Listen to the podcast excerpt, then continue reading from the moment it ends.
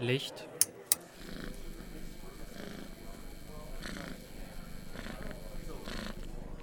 Kamera. Alles auf ihre Plätze. Und Action.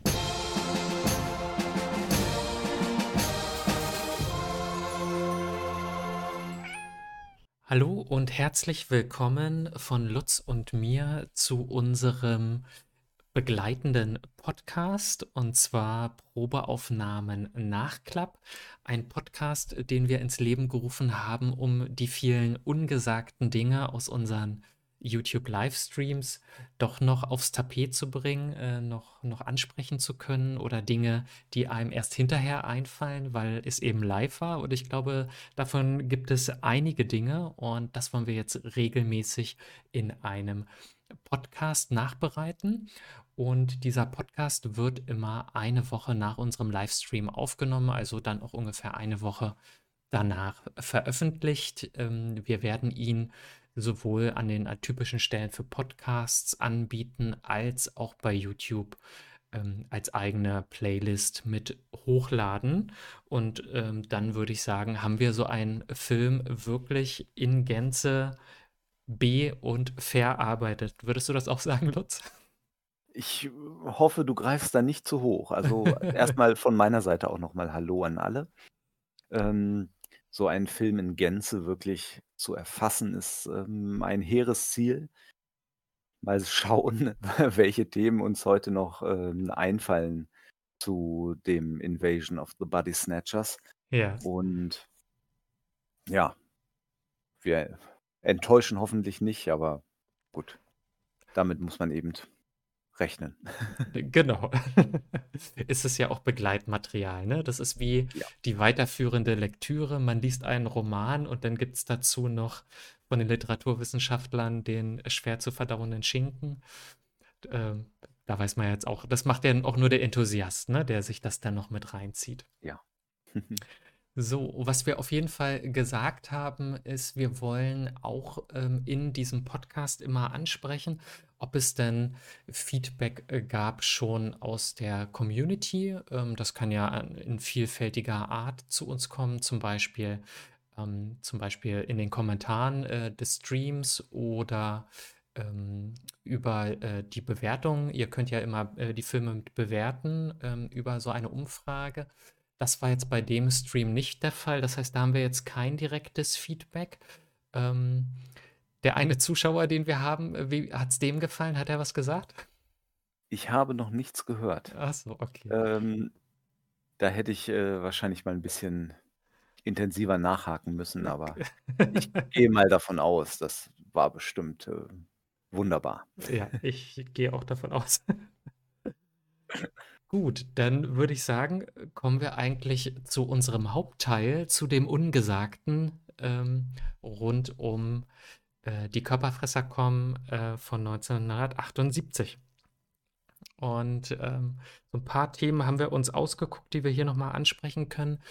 Eine Sache, die, bei der ich mich äh, gefragt habe, wie, wie, wie stark wirkt sie eigentlich auf den Film, ähm, ist die Location. Der Film spielt ja in San Francisco. Und wenn man sich die USA so vorstellt, ähm, gibt es doch sehr verschiedene Settings, in denen Filme spielen können. Die USA haben ja alles. Sie haben ähm, Großstädte, Metropolen, sie haben äh, dörfliche Kleinstädte, sie haben Hinterwäldlergeschichten, sie haben Wildnis, sie haben äh, Berge und Täler und äh, Wüstengegenden ähm, und, und ähm, zwei Ozeane und äh, noch so was ähnliches wie ein Ozean und äh, jede Menge Grenzregionen. Also es gibt alles Mögliche an Settings, worin man so einen Film verorten kann. Und das Original ähm, von äh, Die Körperfresser kommen aus den 50ern spielt ja gar nicht in einer Großstadt, sondern, wenn ich das richtig in Erinnerung habe, in einer Kleinstadt. Das heißt, hier haben sich ja die Macher aktiv dazu entschlossen, das Ganze nach San Francisco zu verlagern. Und ich habe mich schon während des Guckens gefragt, ähm, welche Bedeutung hat das eigentlich für den Film, es in San Francisco spielen zu lassen? Ähm, so ganz vordergründig ist das nicht, aber ähm, gerade weil er auch in den 70er Jahren spielt, frage ich mich schon, ob man so 'n bisschen anspielt auf, ähm auf das Klientel, auf die Leute, die in San Francisco leben. Ähm, da gab's viele Hippie-Kommunen, Freigeister, Linksliberale quasi. Ähm, und, ähm, man sagen will, in so einem Umfeld, ähm, ist es besonders leicht, so eine ähm, mit so einer Invasion, mit so 'ner Infektion, ähm, die Menschen alle gleich zu machen? Ähm Mhm. Ja.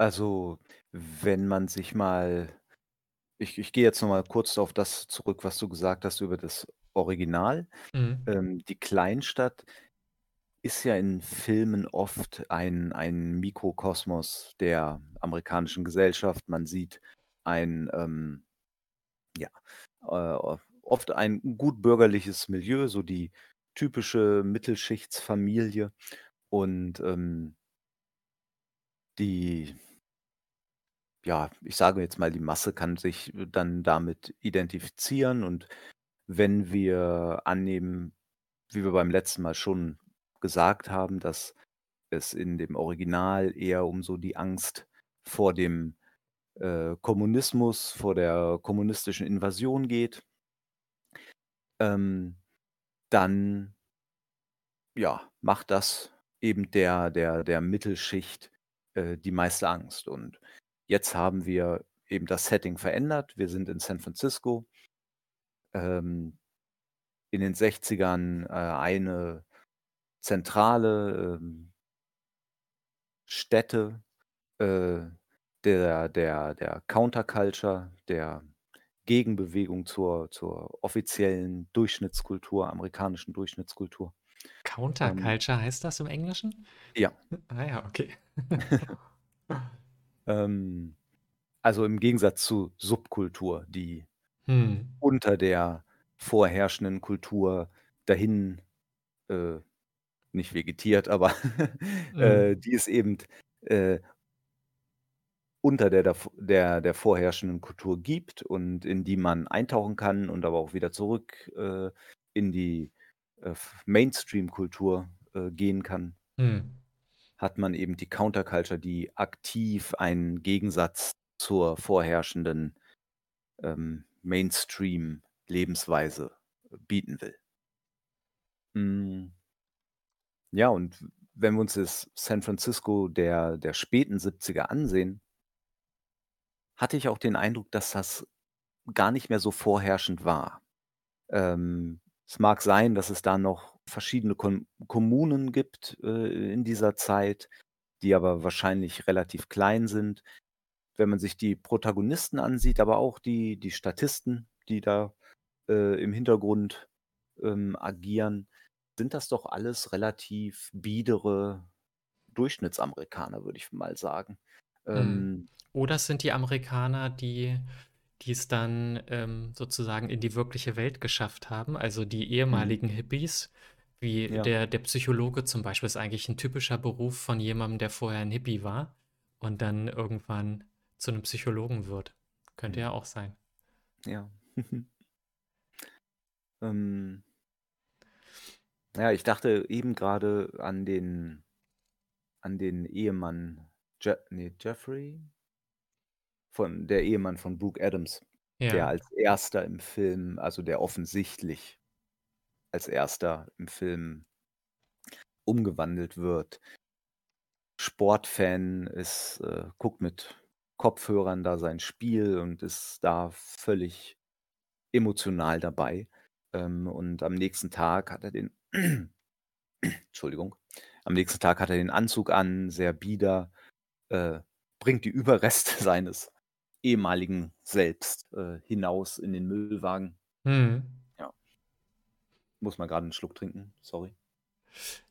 Ja, d 'ne kleine Kleinigkeit am Rande. Ich habe ja 'ne 'ne Zeit lang gedacht, dass, ähm, der Film so 'n paar technische Merkmale hat, so 'n bisschen auf Technik verweist, grade mit diesem Typen zusammen, ähm, oder mit diesem Haushalt zusammen, ähm, was vielleicht irgendwie noch mal 'ne Rolle spielt. Also, ich finde für die Zeit nehmen wir mal 70er Jahre, da ist für ein deutsches Publikum, das auf jeden Fall was Besonderes mit kabellosen Kopfhörern Mhm. Fernsehen zu gucken. Mit kabellosen Kopfhörern. Das Ja. schaffen die meisten heute nicht. Ähm, das war einmal so 'n so 'n technisches Ding, so 'n Gimmick, über das ich geschmunzelt habe. Und das andere war, ähm, das Wandtelefon, das die Amerikaner ja alle haben. Mhm. Und, äh, da die Besonderheit, das hatte nicht diese lange Kordel, die sich selbst wieder aufrollt, sondern, ähm, das Kabel, ähm, verschwand in der Wand, also als ob in der Wand, ähm, sozusagen so 'n Mhm. federgespannter Aufziehmechanismus ist, der, äh, das Kabel immer wieder reinzieht in die Wand, damit es nicht aufm Boden rumhängt.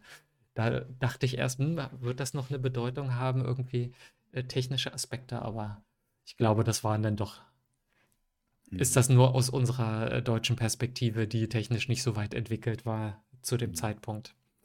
Ja, Ja. zu zu San Francisco würde ich gern noch mal zurückkommen. Ja, jetzt hast leider Pech gehabt, dass du was trinken musstest. Mach ruhig. vielleicht hat das auch noch 'n anderen Grund. San Francisco ist ja nun eine weltoffene Ha Hafenstadt. Vielleicht ist das eigentlich der Hintergrund. Weltoffene Hafenstadt heißt dann nämlich, ähm, grade zum Ende des Films hin, man kann sehr gut präsentieren, dass es von dort sich in alle Welt verbreiten kann. Denn, äh, mit einem internationalen Hafen, grade Richtung Asien, ähm, ist so 'ne Pandemie schwuppdiwupp rund um den Erdball. Ähm, das wäre anders, als wenn sie irgendwo in Wisconsin, Wyoming, äh, Kansas auf'm Dorf ist, dann muss sie von dort erst mal ins nächste Dorf, ins nächste und dann erst in die nächste mittelgroße Stadt und verlässt Amerika ja kaum. Mhm. Aber an so 'ner Küste ist das natürlich sehr leicht. Und wir wissen ja jetzt durch die Pandemie, dass, ähm, grade internationale ähm, internationale Reiserouten, äh, primär der Verbreitungsweg von solchen ähm, Pandemien sind, Mhm. ne? Also, Flughäfen, äh, oder Ha Hafenstädte oder so was. In Ja. der Antike waren's eher Hafenstädte, ja, heute sind's eher Flughäfen, ja. Mhm. Und das macht der Film auch, ähm, sehr geschickt, finde ich. Wenn man sich mal vorstellt, wann wird denn das eigentlich Thema, dass äh, dass sie da am Meer sind und, ähm, es eben diesen Hafen gibt. Das passiert erst ganz zum Schluss. Mhm. Wenn, ähm Donald Sutherland und Brooke Adams, äh, auf der Flucht sind und sie in einem etwas abgelegenen es ist 'ne recht dunkle Szene, ich kann die gar nicht mehr so genau beschreiben, aber es ist wirkt wie 'n F wie 'n Feld, es gibt 'n paar Büsche, da verstecken sie sich. Und dann, ähm, fällt ihnen auf ich weiß nicht mehr, was der Auslöser ist, aber auf jeden Fall schauen sie dann, äh, in eine bestimmte Richtung und entdecken, da ste da da ist eben die der äh, der Hafen mit einem riesigen Frachterschiff, auf dem irgendetwas verladen wird. Und Donald Sutherland rennt dahin, um sich das anzusehen und sieht, dass es eben diese, äh, Hülsen sind, Mhm. ähm, die die Außerirdischen benutzen, die da auf Paletten aufgeladen werden und ihm wird bewusst, äh, das ist etwas, was nicht nur eben San Francisco oder Amerika betrifft, sondern das ist der Moment, jetzt, äh, geht es um die Menschheit. Mhm. Und auch ganz schön untermalt im Hintergrund, ähm, spielt dann, äh, „Amazing Grace“ in einer, äh, Dudelsack-Version. Ich weiß nicht, welche äh, welche, ähm, ja, Band sagt man ja nicht, welche Musiker das sind. Ähm aber es hat etwas ganz Unheimliches. Die „Amazing Grace“ eigentlich ein sehr schönes, tragendes Lied, ähm, was durch diesen Dudelsack-Klang leicht verzerrt wird, irgendwie anders, als als man das gewohnt ist. Ähm, ja, und wenn man sich mal wenn man sich mal, äh, den Text dieses Liedes ansieht, wenn man weiß, worum es geht es geht ja mehr um Befreiung. Ähm, das Lied wird zum Beispiel auch auf, ähm, Beerdigungen gespielt. Ähm, es wurde von einem ehemaligen Sklavenhändler geschrieben und hat, äh, über die Jahre für die Bürgerrechtsbewegung 'ne ganz große Bedeutung, ähm, bekommen. Also diese dieses Erlangen der Freiheit ist ist da 'n wichtiges Thema. Und dann kann man sich schon fragen, warum wird das ausgerechnet in dieser Szene, äh, gespielt?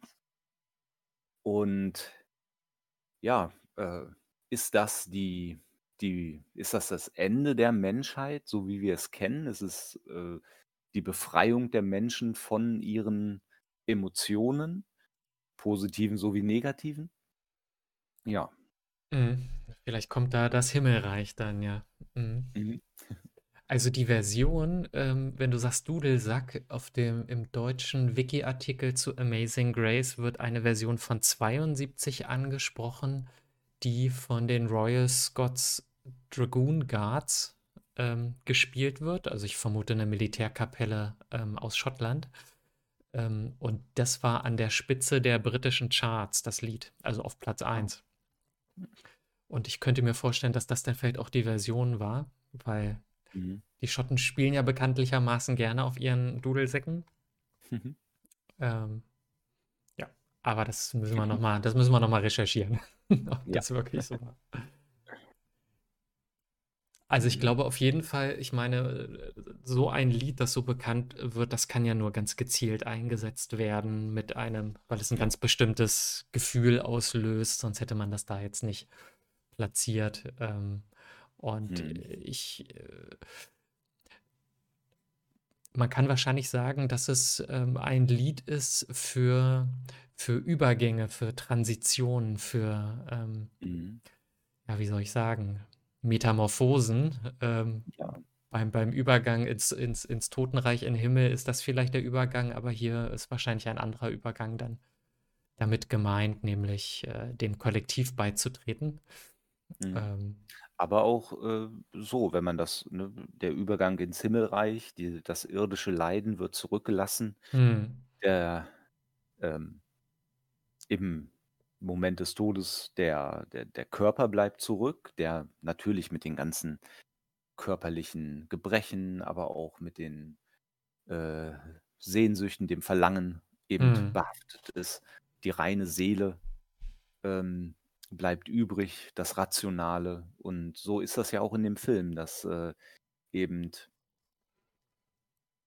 alle Emotionen damit ausgeschaltet werden mit dieser Umwandlung und man man bleibt man selbst, aber eben ohne Emotionen. Mhm. Ja. Und ob das so gut ist, wenn man mal, ähm wenn man sich mal die 2007er Version Invasion mit Daniel Craig und Nicole Kidman ansieht, dann, ähm, sieht man, dass der Film da auch noch eine etwas deutlichere Meinung dazu hat. Da wird am Ende dann ja die diese außerirdischen Pandemie besiegt. Und was passiert am Ende? Also, im Verlaufe des Films merkt man schon, die Außerirdischen werden mächtiger, die verbreiten sich mehr, ähm und plötzlich werden überall auf der Welt wird Frieden geschlossen. Die Leute reden wieder miteinander. Im Nahen Osten, äh, zwischen und äh, zwischen Indien und Pakistan kommt es zu Frieden, in in Korea, Süd und Nordkorea. Und nachdem die Außerirdischen besiegt wurden, flammen eben auch all diese Konflikte wieder auf. Mhm. Mhm. Tja. Da muss man sich wirklich, äh, mal das finde ich ja das Tolle immer, ne, wenn wenn Filme zum Denken anregen. Und, ähm, das ist ja dann so ein Fall, bei dem bei dem man sich die Frage stellen muss: „Was ist unsere Freiheit eigentlich wert?“ Ähm, und ist diese Freiheit ist mit dieser Freiheit nicht auch immer ein gewisser ein gewisser Samen des Konflikts gesät? Wenn ich ganz viele Menschen habe und, äh, jeder dieser Menschen möchte maximal frei sein, kommt es dann nicht automatisch zu Konflikten, weil für alle nicht genug Freiheit da ist? Ja. Ja, Deswegen ein, deswegen äh sagt man ja, die Freiheit des einen endet dort, wo die Freiheit des anderen anfängt, ne? Und bei vielen Menschen wird das dann eben eng mit Ja, der und Freiheit. da und da wir, äh, eben so sind, wie wir sind, sind diese Konflikte an den Grenzen, weil jeder sich ständig ausdehnt und natürlich austestet sind die sozusagen vorprogrammiert. Mhm. Tadam. Ja, das war jetzt 'n Downer. Äh, darauf sollten wir nicht, äh, die Folge beenden, sondern vielleicht zu etwas Heiterem wechseln. Ja. Zum Beispiel dieser wundervolle deutsche Titel, Mhm. ähm, „Die Körperfresser kommen“. Ich hatte es im in der letzten Folge auf YouTube schon äh, schon mal kurz angesprochen, dass ich das ganz bemerkenswert finde, diesen Titel. Mhm. Ähm, auch deswegen, weil es eben nicht eine wortwörtliche oder möglichst wortgetreue, äh, Übersetzung ist. Der englische Titel ist auch ein echt guter Titel, der der hängen bleibt. „Invasion of the Body Snatchers“ ist toll. Der deutsche Titel ist vom Klang her ein bisschen ein bisschen griffiger, er ist kürzer, er ist er er macht keine Gefangenen, er sagt direkt, was Sache ist: „Die Körperfresser kommen.“ Äh das ist wahrscheinlich so, als würde man Rocky dem Untertitel geben: „2 Typen hauen sich auf 'e Fresse.“ Äh, man weiß genau, worum es geht. Der Schläger kommt. Ja.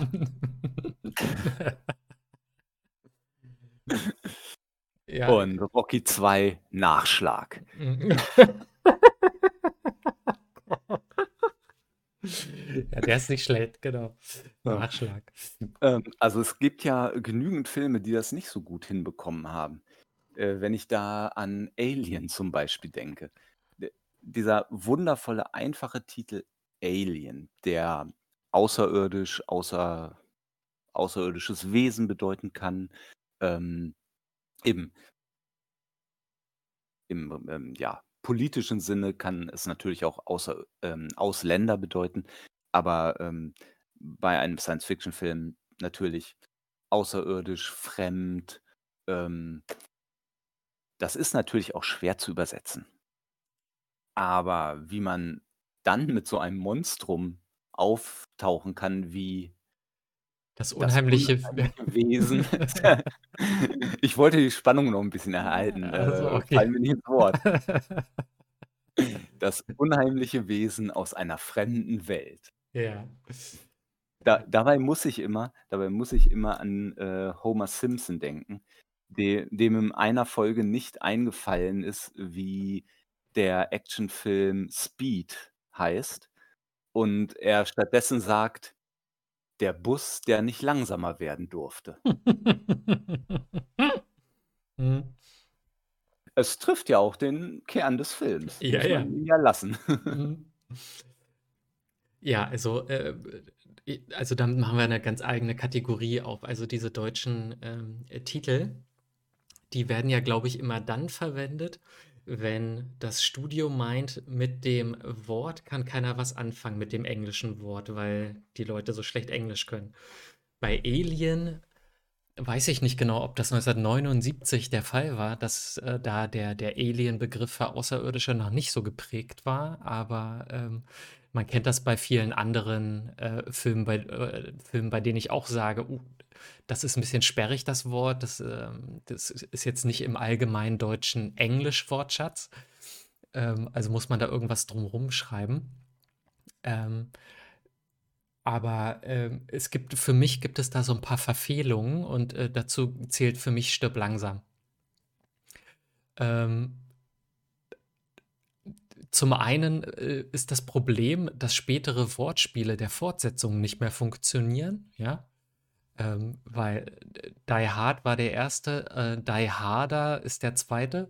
Man kann jetzt nicht sagen: „Stirb langsamer.“ Ähm, und, äh, solche Geschichten, die die funktionieren für mich nicht. Und, äh, warum ich „hart“ mit „langsam“ übersetze, weiß ich auch nicht. Man könnte den Film zwar so nennen, aber er heißt nicht so, ne? Also, Ja. er heißt dem Sinn nach nicht so. Äh Und, äh also sorry, also, der der eigentliche Sinn von „Die Hard“, ähm, ist ja, wenn ich das jetzt richtig, äh übersetze oder richtig in Erinnerung habe also, es geht ja darum, dass ähm, Also, John hätten Sie gesagt McClane Äh dass John McClane sorry, dass John McClane eben schwer umzubringen ist. Genau. Ja. Nicht tot zu kriegen hätten sie den Film, äh, nennen können. Ja. Das wäre für mich eine eine angemessene Übersetzung gewesen und die die entspricht in ihrer Flapsigkeit ja auch einem deutschen Sprachgebrauch, ähm, der dem wahrscheinlich, ähm, nahe kommt und dann hätte man die Fortsetzung, äh, nennen können: „Immer noch nicht tot zu kriegen“ oder so. Mhm.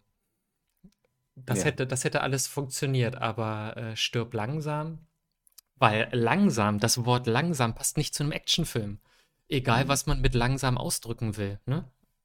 W wa äh, es ist 'n Actionfilm. Warum kommt da das Wort langsam drin vor? Ist das 'n Mhm. Rentner-Actionfilm? Also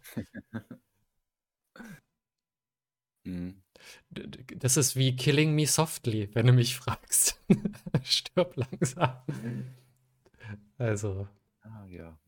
weiß ich nicht. Und, äh, ähm, wie war's grade? Ich hatte auch grade noch weil wir wir kommen gl gleich noch zu dem Thema. Ich hatte noch recherchiert. Wir sprechen ja gleich noch über die Schauspieler. Und, ähm, ein Film, äh also was was ja bei deutschen Titeln auch gern gemacht wird, wenn man denn sagt: „Okay, wir lassen den englischen Originaltitel, aber wir hängen noch was dahinter, weil wir der Meinung sind, wir müssen hier noch irgendwas erklären.“ Mhm. Zum Beispiel bei dem Film „The Italian Job“ musste man jetzt noch hinten dranhängen: „Jagd auf Millionen“, zum Beispiel. Unnötigerweise. Das sind so Zusätze, bei denen ich frage: Gibt's irgendwie waren Buchstaben heute wieder rabattiert oder ne? Man macht Ja. so griffige, kurze Titel macht man immer zu solchen sperrigen, äh, Konstrukten, wo du auf dem Plakat nicht weißt, wohin damit, ne? Das ist irgendwie Mhm. Ja. Ich ich gucke grade bei Wikipedia nach „Nachts im Museum“. Ich meine, der hatte auch 'n komischen Untertitel. Hier steht jetzt allerdings nichts davon. Hm, vielleicht habe ich's auch verwechselt. Äh Das scheint nur das zu sein. Aber so oder so können wir uns, glaube ich, darauf einigen, äh, davon sollte man in Deutschland Abstand nehmen, diese diese Zusätze und diese seltsamen Übersetzungen, äh, zu machen. Ach, hier, genau, noch so 'n Film, äh, „Backdraft“, Männer, die durchs Feuer gehen. Da war der schön kurz und dann hat man noch, ähm, 5 Worte und 2 Satzzeichen hinten dran gehangen, weil man brauchte das noch. Also Aber ich muss auch sagen, Backdraft ist auch ein komisches Wort, was den meisten Deutschen wahrscheinlich nicht geläufig ist. Ja, das stimmt Ähm schon. Aber wenn wir jetzt mal gucken, von wann diese Filme sind, ja? Ich rede hier von Mhm. Backdraft 91 in den 70ern und so. Wie sind denn Leute darauf aufmerksam geworden zu der Zeit, ähm, ob sie sich 'n Kinofilm ansehen wollen? Da gab's große Ja. Plakate und so etwas, ne? Und und da ist doch drauf, worum's geht. Also, ich bin mir Mhm. ziemlich sicher, wenn ich nach Filmplakat „Backdraft“ gucke, ist da entweder Feuer oder 'n Feuerwehrmann oder beides. Warte mal. Mhm. Backdraft, Filmplakat. Äh, genau, wie ich gesagt habe, Feuer und Feuerwehrmann. Mhm. Genau das. Also, was anderes kannst du da Ja. gar nicht drauf machen. Und, ähm, dann kann mir das keiner erzählen, weil ich ich da ich glaube da manchmal, äh, da hat man uns, äh, dem deutschen Publikum wenig zugetraut. Ähm, absolut. Auf der anderen Seite ist ist das wahrscheinlich auch der Grund gewesen, warum es bei uns so eine, ähm, Übersetzungs oder Synchronisationstradition gibt. Ich Mhm. bin da jetzt nicht schade drum. Ich gucke das alles gerne synchronisiert. Ich bin so aufgewachsen und, ähm, ja, Englisch ist für mich immer noch anstrengend auf Dauer. Ähm, aber ich glaube, du bist ja jemand, der das auch anders sieht, ne? Wärst du lieber in 'nem Nicht Land wie wie Holland oder so aufgewachsen, wo das alles auf Englisch mit Untertiteln kommt? Ne, also ich bin ähm, ich gucke Filme und Serien sehr gerne im Original. Aber da ich, so wie du, auch damit aufgewachsen bin, habe ich auch kein Problem, äh, 'n Film auf Deutsch zu sehen. Ähm, ich habe übrigens hier jetzt gefunden, „Nachts im Museum“, auf der DVD steht unten noch: „Alles erwacht zum Leben.“ Ähm. Ja. Vielen Dank für die Erklärung, Das was ne da da nachts im Museum passiert. Das nennt man auch 'n Spoiler, ne? Ja, Würde ich jetzt mal ähm. sagen. Da brauchst du die DVD gar nicht mehr einlegen. Ja, ähm, auf jeden Fall diese diese diese Annahme, dass man, äh, dem deutschen Publikum einfach wenig zutraut, äh, findet man eben auch in besonders in schlecht synchronisierten Filmen der 70er, ähm, und vielleicht auch noch 80er. Äh, wenn man mal die Filme im Original sieht und danach die deutsche Synchronisation, äh fällt einem auf, dass ganz oft es Text gibt, extra, äh, deutschen Text an Stellen, an denen man den Mund des Schauspielers nicht sieht. Ähm Mhm, okay. mir ist das das 1. Mal, äh, bei einem Film 'nem amerikanischen Film aus den 70ern auf aufgefallen, Slap Shot. Äh, ist 'n Eishockeyfilm. Auf Deutsch heißt der, äh, wunderbar Schlappschuss. Schnappschuss? Ähm, 'n toller toller Sportfilm mit, äh mit Paul Newman. Und da hatte ich mir irgendwann die DVD von gekauft und, äh, viel im Original gesehen und irgendwann dachte ich mir: „Ach, na ja, guckst du dir auch noch mal die Synchronisation an.“ Und ich war schockiert, wie viel die da geändert haben und, ähm, dann auch, wie schlecht es übersetzt war. Das war allerdings auch 'ne Neusynchronisation, ähm, mit anderen Stimmen. Die Originalstimmen, die Original-Paul-Newman-Stimme war nicht mehr dabei. Die Originalsynchronisation soll 'n bisschen besser sein. Aber trotzdem dieses Verlangen, wenn man äh wenn man den Schauspieler eben nicht von vorne sieht, wenn man seinen Mund nicht sehen kann, dann doch noch mal so 1, 2 Sätze reinzubringen, einfach um noch mehr Informationen da zu haben, Mhm. äh, ist ist unglaublich.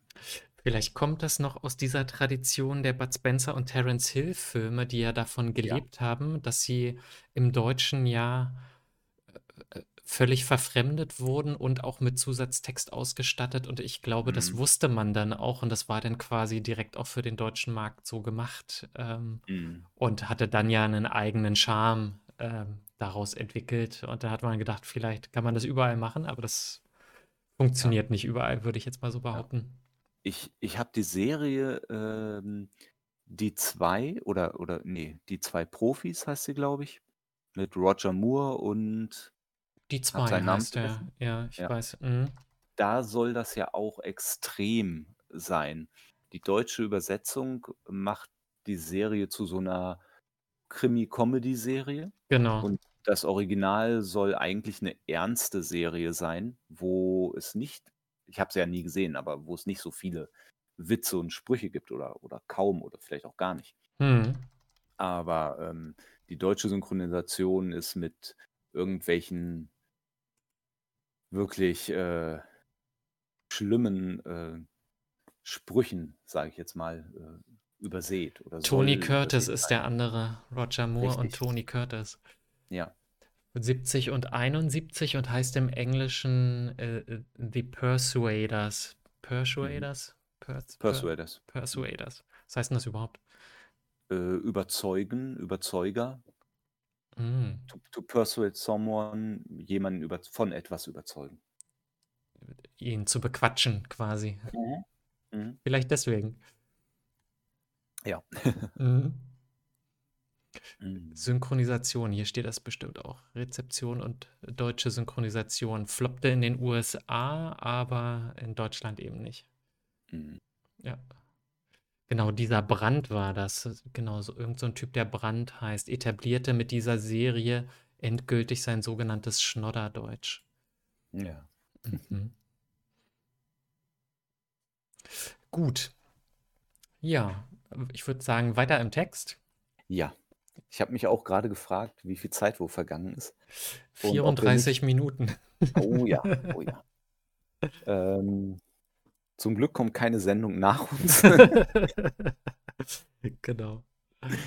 Ähm, wir könnten vielleicht auch, äh die das Thema Schauspieler überspringen und direkt zum Bewertungssystem gehen, denn wir wollen ja auch noch über 'nen Ausblick, ähm, auf die nächste Folge reden und über welchen Film wir sprechen wollen. Das stimmt, ja. Das Bewertungssystem. Ähm soll ich das noch mal, äh, durchsprechen? Ja, Wie ich glaube, das wäre ganz gut für unsere Zuhörer. Ja, okay. Also die Idee war folgende: Ein Bewertungssystem zu finden, das ähm, bei dem man nicht nur einmal sagt, irgendwie, ich habe eine Skala und ich denke mir jetzt eine Zahl aus, die sich am ehesten so anfühlt, als ob sie dem Film entspricht, sondern eine Zahl zu finden, die ich begründen kann und begründen muss. Und äh, in dem Bewertungssystem auch die Chance besteht, nicht nur immer gut zu bewerten, sondern auch schlecht zu bewerten. Denn mir ist persönlich aufgefallen, dass ähm, es eine große Wahrscheinlichkeit gibt, bei mir sieben Punkte auf unserer Zehn-Punkte-Skala zu bekommen. Und ich dachte, hat das vielleicht damit zu tun, ähm, ja, dass ich die ganze Skala eigentlich gar nicht ausnutze und es vielleicht gar nicht so reflektiert ist, äh, welchen Film, also welchen Wert er denn eigentlich hätte auf so einer Skala, sondern ich da immer nur so eine Bauchentscheidung treffe. Und damit ich das nicht äh, mache, habe ich mir versucht, ein neues System auszudenken, das folgendermaßen funktioniert. Wir haben nach wie vor unsere 10-Punkte-Skala von 0 bis 10. Sind ja elf verschiedene Punktewertungen, die ähm, die der Film haben kann. Und jeder Film beginnt erstmal pauschal mit dem Wert 5. Und ähm, dann basiert das System darauf, dass man ähm, drei bis zu drei Aspekte finden kann, mit denen man diesen Film beschreibt und sagt, das sind die drei oder bis zu drei Dinge, die ich in diesem Film total herausragend fand. Und zwar so herausragend, dass sie sich auf die Punktwertung auswirken können. Jeder dieser Punkte kann dann entweder, wenn es ein positiver Punkt ist, mit plus 1 gewertet werden, ein negativer Punkt eben mit minus 1. Ähm, wenn man ähm, einen positiven und zwei negative hat, äh, folgt daraus eben plus 1 minus 2 landet man bei 4. Äh, sind es drei positive, lande ich bei 8 habe ich nur einen negativen Punkt, den ich anmerken möchte, lande ich auch bei 4. Also so kommen eben verschiedene Punktwertungen zustande. Von 2 bis 8 ist dann die Skala möglich. Denn ähm, ich denke, alles, was ganz unten im, im Randbereich ist und ganz oben, da haben wir schon Extreme. Und um diese Extreme zu erreichen, müssen noch andere Aspekte ähm, oder andere Kriterien noch mit herangezogen werden, damit man diese Randbereiche überhaupt erreichen kann. Soweit klar? Ja, ne? Ich glaube, da Ja, konnte man also ganz gut folgen bisher. genau, ich ich wollte noch mal sagen, ähm, das wirklich Gute an dem System ist ja auch, dass eben diese sagen wir mal, wir geben da drei Pluspunkte für einen Film und du hast ja grade dann davon gesprochen, da müssen noch weitere Punkte kommen, um in diese Randbereiche des extrem Guten zum Beispiel zu kommen. Und, ähm, diese beiden Punkte, die da noch ausstehen, hast du die gerade genannt? Ne, noch nicht. Ah ja, dann übernehme ich das mal eben. Ähm, das ist zum einen, äh, gibt es einen weiteren Punkt dafür, wenn man den Film mehr als einmal gesehen hat. Ähm, das ist schon mal ein Indiz dafür, dass der Film doch ein bisschen aus der Masse herausragt, dass man bereit ist, seine da noch mal Zeit zu investieren und sich den noch mal anzusehen, denn es gibt ja auch eine Million weitere Filme, die man noch nicht gesehen hat. Ähm, und der andere Punkt, das ist der ähm, der Zeitfaktor. Wenn ein Film mindestens 25 Jahre alt ist und man ihn sich ansieht, dann muss da also auch irgendetwas Besonderes sein, dass der sozusagen ins kulturelle Gedächtnis eingegangen ist, dass der immer noch so zumindest so relevant ist, dass, äh, 2 Typen auf YouTube sich darüber unterhalten. Genau. Und, Ähm. äh, mit einem so alten Film starten, äh, der überhaupt keine Zuschauer anzieht. Zu Unrecht, muss Ähm. ich sagen. Also, ähm, ich kann nur hoffen, dass der ein oder andere sich dazu hat inspirieren lassen, nach unserem Mhm. Review den Film überhaupt erst mal zu gucken. Aber Ich will Ja, jetzt nicht ja. abschweifen. Mhm. Und, äh, eine Sache noch zu dem Bewertungssystem.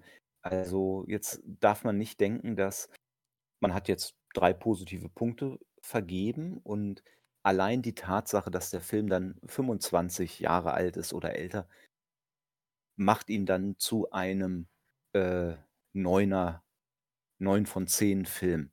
Ähm, in welcher Reihenfolge man das so sich das zusammensetzt, ist ja im Grunde egal. Man könnte ja auch ein, ähm einen Film haben, der 25 Jahre alt ist, den man schon 2, dreimal gesehen hat der auch nicht schlecht ist, aber der eben keine herausragenden Punkte hat. Ähm, aber dann hat man aber auch keine negativen, deswegen sieht man ihn ja auch mehrmals. Und dann hat man einen, äh, Basisscore von 5 plus die 2 Punkte älter als 25 Jahre und mehrfach gesehen. Und man hat eine sehr solide 7, kein herausragender Film, aber, äh, gut immer mal wieder anzusehen. Hm, ja, und ich habe, äh, mit diesem mit Hilfe dieses Systems, de dem Film „Die Körperfresser kommen“ bei unserer letzten Folge 9 von 10 Punkten gegeben. Und darauf würde ich jetzt gerne noch mal eingehen. Ähm ich habe den Film zweimal gesehen und er ist älter als 25 Jahre, also von den Basispunkten 5 plus diese 2 Punkte sind wir schon mal bei 7. Und dann habe ich eben noch 2 positive Punkte genannt, keine negativen. Und die positiven Punkte waren zum einen die guten schauspielerischen Leistungen der der Schauspieler und das andere waren die Special Effects, die ich, äh, sehr gut fand. Ich habe, äh, 'ne Schwäche für diese, äh, Art von Special Effects. Das hat mir wirklich sehr gut gefallen. Jetzt habe ich die letzte Woche noch mal 'n bisschen darüber nachgedacht und dachte eigentlich dass ich da ein bisschen zu ungenau, äh, war in meiner in meiner Bewertung. Ich denke jetzt, dass man wenn man positive Punkte vergibt oder auch wenn man Punkte abzieht bei 'ner ne bei 'nem negativen Aspekt, dass man schon ein bisschen genauer hinschauen sollte, 'n bisschen mehr ins Detail geht, um wirklich sich mal klarmacht: „Ist das etwas richtig Besonderes, über das ich da grade spreche?“ Und so etwas wie der Film hat gute Schauspieler verdient, glaube ich, da nicht einen Extrapunkt. Denn viele Filme haben gute Schauspieler. In vi vielen Filmen gibt es Schauspieler, die mal eine herausragende Leistung bringen. Aber war das in diesem Film so? Und da muss ich jetzt zurückblickend sagen, eigentlich nicht. Auch wenn das wenn ich das richtig gut fand aber extra 'nen Punkt dafür vergeben das das ist es mir im Nachhinein eigentlich nicht wert. Aber der andere Punkt, die Special Effects, die finde ich, hat der Film auf jeden Fall verdient. Diese Szene, in der Donald Sutherland da im Garten einschläft und, äh, dann diese Hülse, ähm, seinen Körper gebiert, ist, äh, fantastisch, diese Effekte.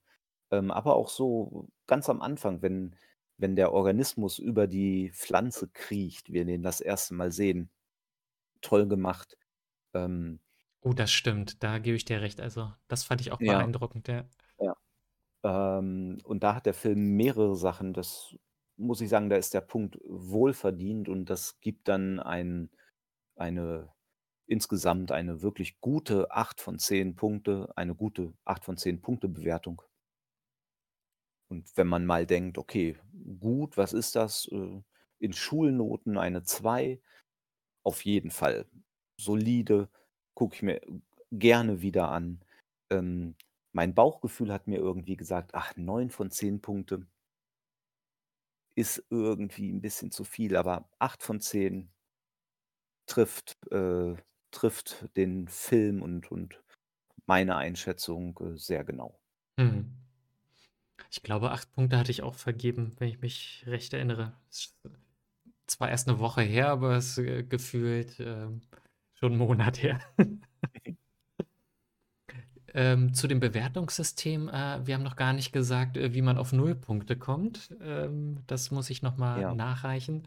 Äh, wenn ein ein Film so angekotzt hat, dass man 3 negative Dinge festgestellt hat und das hat man geschafft, bevor der Film zu Ende ist und denkt: „Den Scheiß gucke ich nicht zu Ende, ich breche ab.“ Dann, äh, gibt es für dieses Abbrechen, bevor er zu Ende ist, äh, noch mal 2 negative Punkte, sodass man die Chance hat, einem Film auch 0 Punkte zu geben.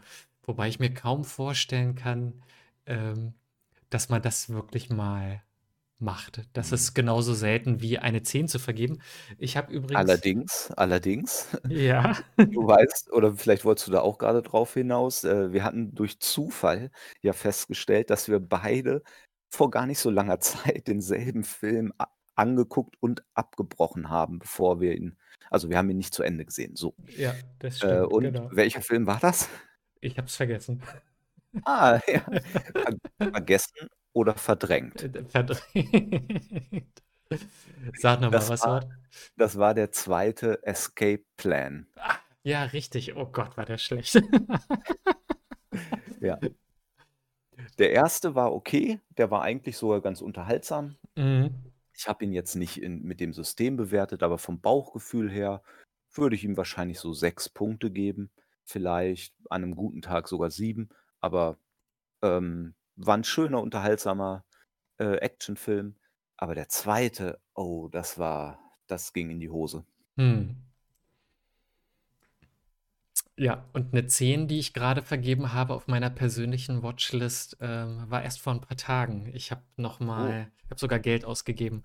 Ich habe noch mal „Das Russlandhaus“ geschaut.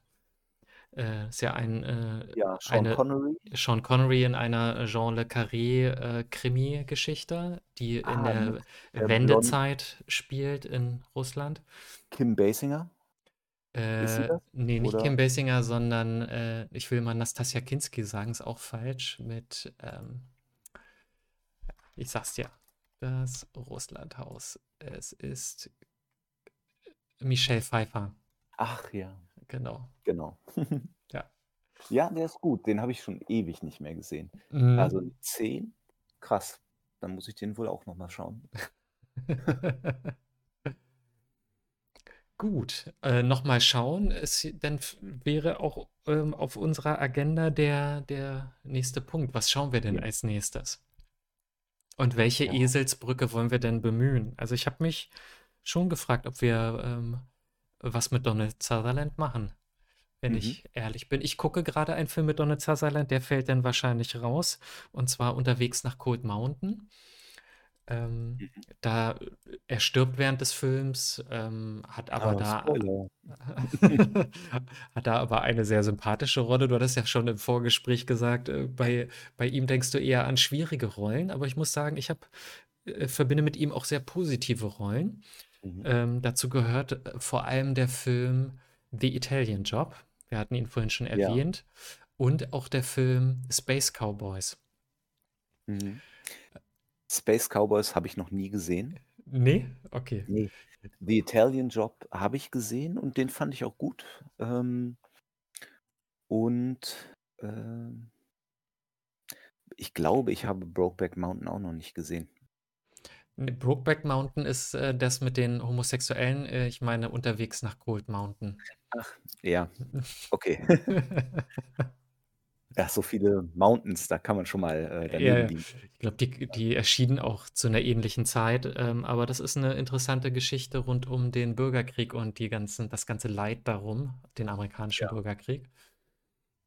Ich Ähm ich schaue mal grade auf seine Filmliste, was er sonst so gedreht hat. Also, Mhm. „Backdraft“ hatten wir vorhin ja auch schon erwähnt. Ähm, da spielt er in „Backdraft“ spielt er den Feuerteufel Ah. gegen den sie kämpfen. Mhm. Das Ne, ist ne, schon ne, so Quatsch, ne, ne, lange her. äh, nicht der Feuerteufel, gegen den sie kämpfen, sondern der Feuerteufel, der im Gefängnis sitzt und bei dem sie sich Rat holen, um den um den Geist des Feuerteufels zu verstehen. Ja. Ähm, das ist schon so lange her, dass ich den Film gesehen habe. Ich konnte mich gar nicht mehr erinnern, dass er überhaupt da mitspielt. Mhm. Ich sehe gerade, er hat ja auch in Outbreak mitgespielt. Wäre ein passender Film für die Zeit. Ja, das stimmt. Outbreak äh, finde ich ja gut, aber ich überlege gerade, was hat er denn da gespielt? Ich Ähm, klick mal drauf. den Major General Donald McClintock. McClintock. Ach so, dann ist er der, der Militärgegenspieler, gegen den sie dann wahrscheinlich immer agieren müssen, weil der ja das, äh, da die Bombe drauf werfen will auf den Ort und so. auch, äh, auch passend äh, zur, zur heutigen Zeit, äh, 99, Virus. Ja. Ich glaube, den habe ich mal gesehen. Ach, das ist, da sind sie auf irgendeinem Schiff unterwegs. Ja, da, den habe ich mal angefangen zu gucken, aber irgendwie. Ist es ein Schiff? Das, das Poster sieht mir so nach Weltraum aus. Schiff ohne Wiederkehr. Außerirdische Energieform. Die Mir. Taifun in Seenot geratene Besatzung des Schleppkutters Sea Star. Genau. Ja, Wusste ich doch. Ja.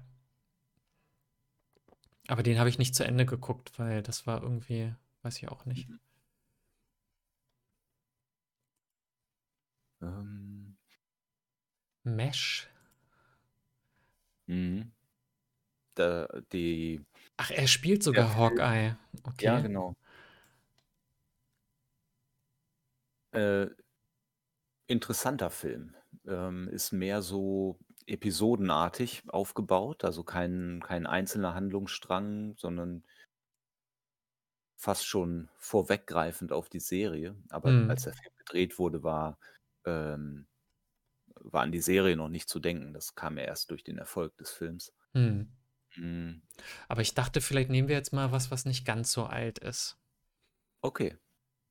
Hätte ich jetzt mal äh, gesagt. Ich hatte ja- 1970 ist dann jetzt doch irgendwie. Mhm.